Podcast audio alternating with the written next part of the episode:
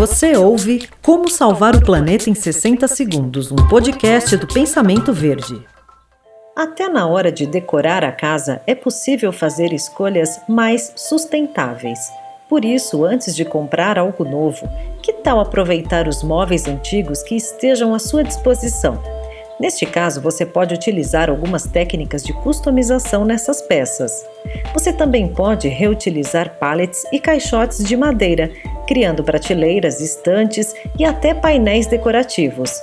Fazendo isso, você prolonga o tempo de vida desses móveis e objetos e ainda transforma o seu ambiente com criatividade. Como salvar o planeta em 60 segundos foi um oferecimento da Fragmac.